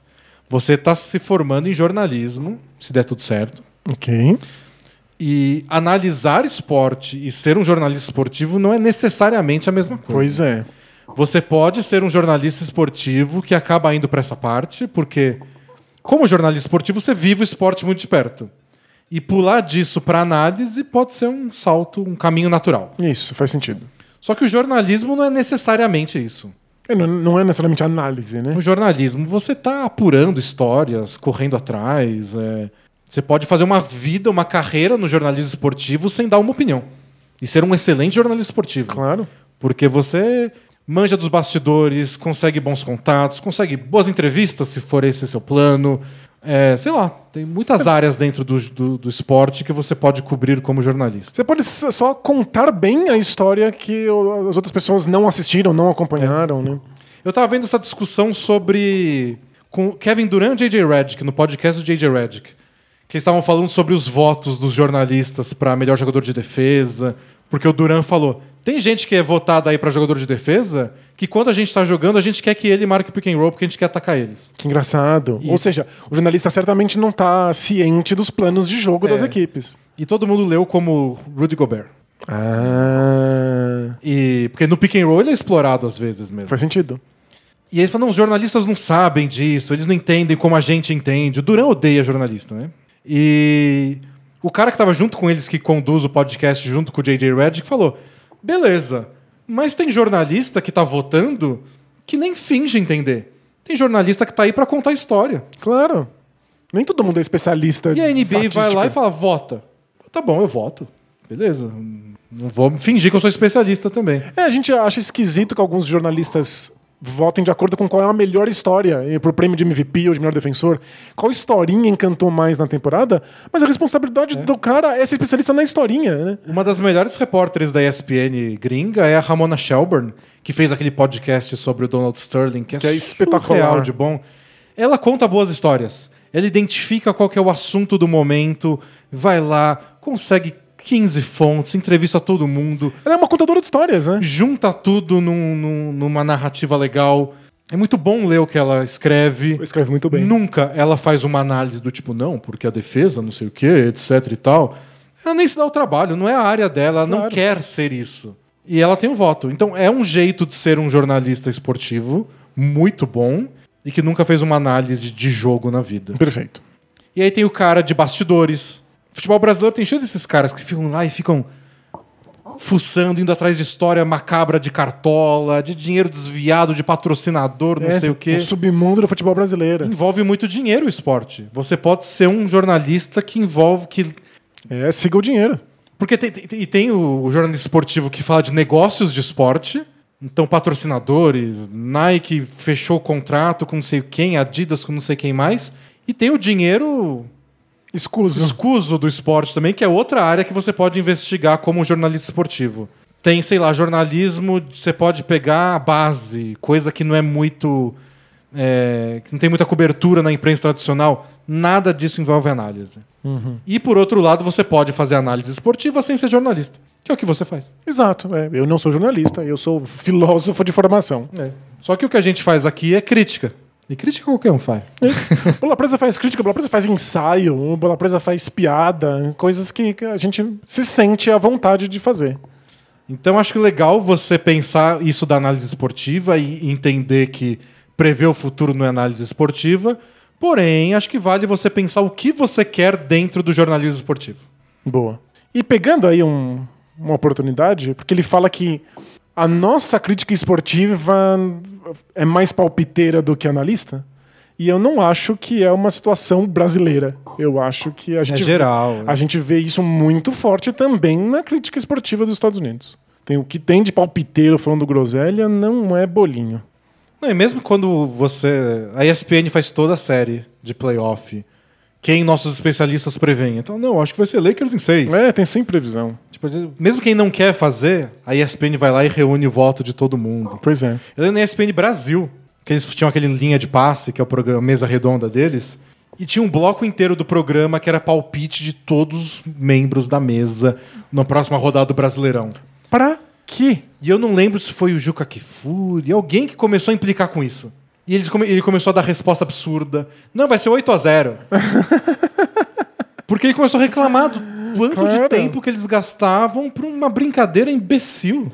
É muito, muito tempo, muito esforço e não serve pra nada. Só que o que dava Não acrescenta nada. O que dava engajamento? Quem ia mandar 15 mil mensagens? Ô, vocês falaram, ninguém apostou no meu Mengão, hein? E o Flamengo ganhou. Tá aí calando os críticos, né? Se me obriga a dar palpite, eventualmente eu vou dar palpite errado. Então, o que leva a um outro ponto da- da- dessa resposta, que é aqui no Bola Presa, por exemplo, a gente se nega a fazer palpite. A gente não quer dizer quem vai ganhar, a gente não é a mãe de nada, a gente não faz futurologia. Eu só participo do bolão dos assinantes. Eu Isso. perco religiosamente todos os É isso que a gente tá lá brincando, a gente É. tá se divertindo. Mas essa também é uma possibilidade. Você pode ser um jornalista independente, você pode fazer o seu próprio canal, o seu próprio blog. É que o Bola Presa é um blog, 2020. mas eu não sei se existem blogs eh, além do Bola Presa. Como a gente criou nosso blog em 2007, eu me sinto confortável de Isso, ter a um blog. pode. Criar um em 2020 é esquisito. Mas você pode criar os seus próprios canais para que você faça seu jornalismo independente do jeito que você bem entender. É. Mensagem do Lebron Mascarado. Hum. Olá, D&D. Como estão? Espero que bem. É. É. Eu não estou muito bem, responde Lebron Mascarado. Estou com um leve problema que é a causa das minhas últimas crises existenciais. Eu faço licenciatura em física e, como muitos devem saber, não é um curso muito fácil. Não, bom, isso já é motivo suficiente para uma crise existencial, fazer física. Alguns conteúdos são bem difíceis e os professores muitas vezes não ajudam, eles dificultam mais. O problema é que, o cur- é que quando o curso dá uma apertada e eu vejo que está muito difícil, eu logo fico ansioso e me questionando se eu deveria mesmo quebrar minha cabeça e tentar com todas as forças terminar esse curso, ou se eu parto para uma nova carreira. E aí, coloca entre parênteses, um novo curso. o que me motiva hoje a terminar é a minha idade. É, tenho 22 anos. E o fato de que no meu estado, acredito que seja a mesma coisa no resto do Brasil, a carência de professores de física é bem grande. Então eu conseguiria um emprego fácil. Quem sabe até perto de casa, podendo ir a pé da aula. Ok. Mas como eu disse, o curso é bem difícil na maior parte do tempo. Isso me faz ter várias crises de ansiedade. Eu penso que já que pode ser tarde para começar outra carreira em outra área completamente nova. Fico pensando se já estou velho, se deveria logo arrumar um emprego. Me sinto na maior parte do tempo completamente estagnado. Às vezes eu penso em escrever. Modéstia à parte, eu sou muito criativo. E vez ou outra me vejo imaginando personagens, cenários e até mesmo arcos inteiros com tramas incríveis e um belo desenvolvimento de cada personagem. E às vezes penso, caramba, eu deveria escrever essas histórias. As histórias personagens que eu crio são bem interessantes, mas eu nunca escrevi uma linha sequer. É, então, é muito diferente imaginar personagens interessantes e escrever, porque escrever é saber construir com as palavras um... O que tá na sua cabeça. Exatamente, não é fácil transmitir. Vai um, vai um esforço. Fica tudo na minha cabeça e uma hora acabo esquecendo. Eu sou muito velho para tentar algo novo? Deveria tentar confiar nessa minha criatividade e tentar uma carreira nessa área? Outra coisa que atrapalha bastante é o fato de eu não, eh, não saber que outro curso fazer. Que curso se faz quando você quer escrever histórias? Acho que nenhum. Nenhum. É, é, a gente pensou que letras quando a gente era adolescente e descobrimos que não. Letras é um curso. Descobriu que adolescente não sabe de nada. Isso, pelo menos onde a gente fez letras era um curso de crítica literária, não um curso de produção de escrita. O que hoje eu acho muito mais interessante mesmo. É verdade, mas é, é engraçado. Nos Estados Unidos tem muitos cursos de, de escrita, Escrita criativa. criativa, né? E do Brasil isso não existe. Eu já achei uns cursos de escrita criativa Mas independentes, assim. isso, de universidade, né? E termina com term- tenho medo de me cobrar demais. Mas nas minhas áreas, homem tem que trabalhar muito cedo e eu me sinto envergonhado por não ter um emprego ainda. Peço do fundo do meu coração que me aconselhem.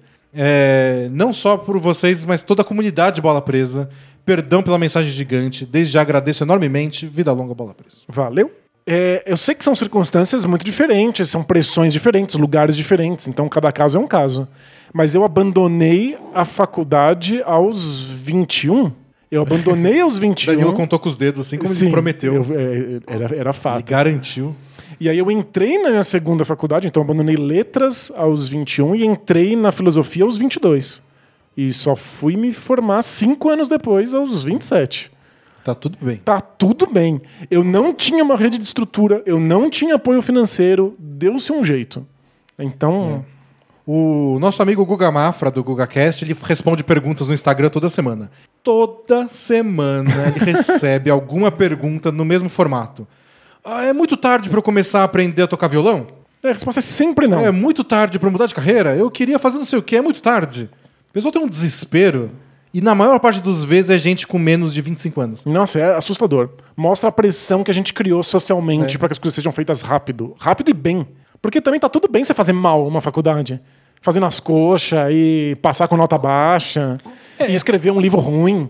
Tanto tá bem você terminar a faculdade agora e começar outra depois que você terminar essa, como tá tudo bem você largar essa agora e começar outra. Nunca tá tarde. E é isso. Você que tem que saber quais são os custos para você. Os custos físicos, psíquicos, financeiros.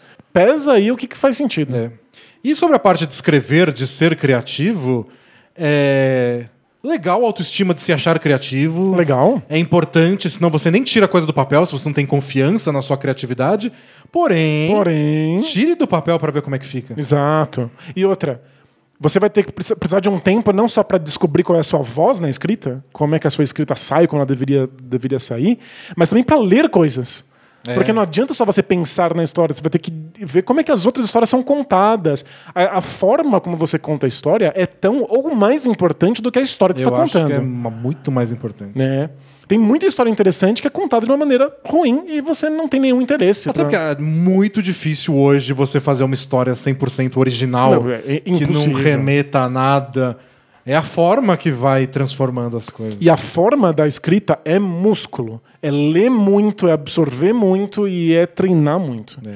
E aí, uma faculdade de letras ajudaria, se você tem muito tesão por isso. É porque você estaria estudando a forma, estudando Isso. literatura, isso Estaria poderia te ajudar, pessoas. É. te daria repertório. Pois é. É, agora, largar tudo pra isso, não- não precisa, nem faz. Você nem vai conseguir ficar ser criativo o tempo todo. Às vezes eu acho legal você ter uma vida própria. Se ela te consumir por inteiro é difícil, mas pra fazer essa a criatividade ser exercitada. E, ó, e aqui no ao vivo, um psicólogo falou que passou por um processo semelhante e gostaria de entrar em contato com você. Aqui no Então, ao vivo do YouTube. Então, Os mande... dois mandem mensagens para bolapresa.gmail.com. A gente coloca vocês em contato um com o outro. É, temos várias perguntas legais, incluindo uma do nosso amigo solitário da videolocadora. Jura? Ele está de volta? Está de volta, mas a mensagem dele é grande, eu vou deixar pra próxima. Que se der tudo certo, é o podcast do título. Então vai ser Nossa. uma homenagem pra ele. Ah, Que fofo, fiquei muito feliz e ansioso para semana que vem. E vou ler uma última só que é do Rafael de Madureira, Rio de Janeiro. Manda. Fala D&D, tudo bem com asterisco? Com asterisco? Como não tenho problemas sérios de relacionamento, escrevo para contar quatro coisas. Manda. Um, separou em tópicos. Gosto. Um, uma grande amiga minha tem uma filha chamada Amora.